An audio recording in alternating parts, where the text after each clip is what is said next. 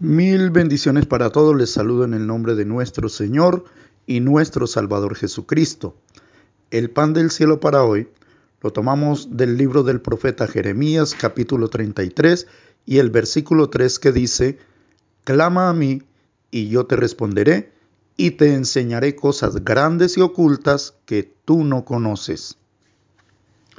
El clamar a Dios es algo a lo cual Dios nos invita pero es muy importante saber que cuando nos acercamos a Dios, debemos hacerlo con un corazón contrito y humillado, con un corazón arrepentido, con un corazón que atesora la palabra de Dios para ponerla por obra, con un corazón que no esté contaminado por el pecado, porque conforme lo dice la misma palabra del Señor, Dios no oye a los pecadores. De tal manera que si clamamos a Dios, hemos de hacerlo cuando estamos en integridad delante de Dios, cuando estamos realmente arrepentidos y nos volvemos a Dios de todo corazón. Y dice el Señor que te enseñaré cosas grandes y ocultas que tú no conoces.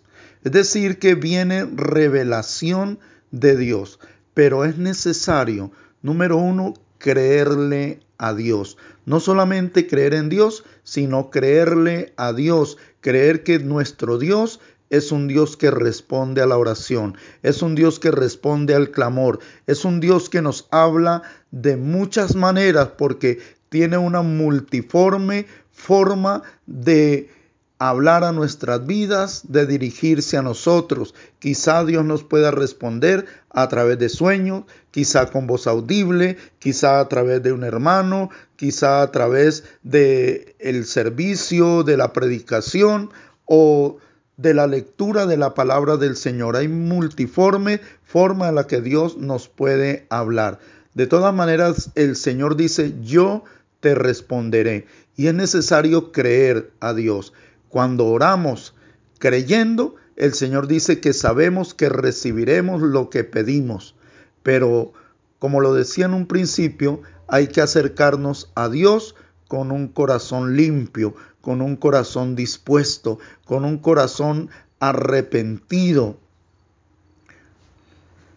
De tal manera, mis amados hermanos y amigos, que es muy fácil decir yo clamo y Dios me oye, pero hay que saber de qué manera y en qué tiempo, en qué forma estamos clamando a Dios y lo que hay en nuestro corazón, qué hay dentro de nuestro corazón, qué hay en nuestra mente, de qué manera nos estamos acercando a Dios para clamar.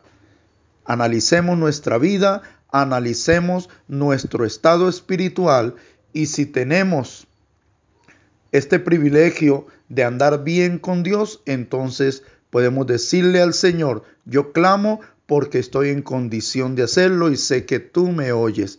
Mis amados, que el Señor nos continúe bendiciendo rica, grande y poderosamente. Amén.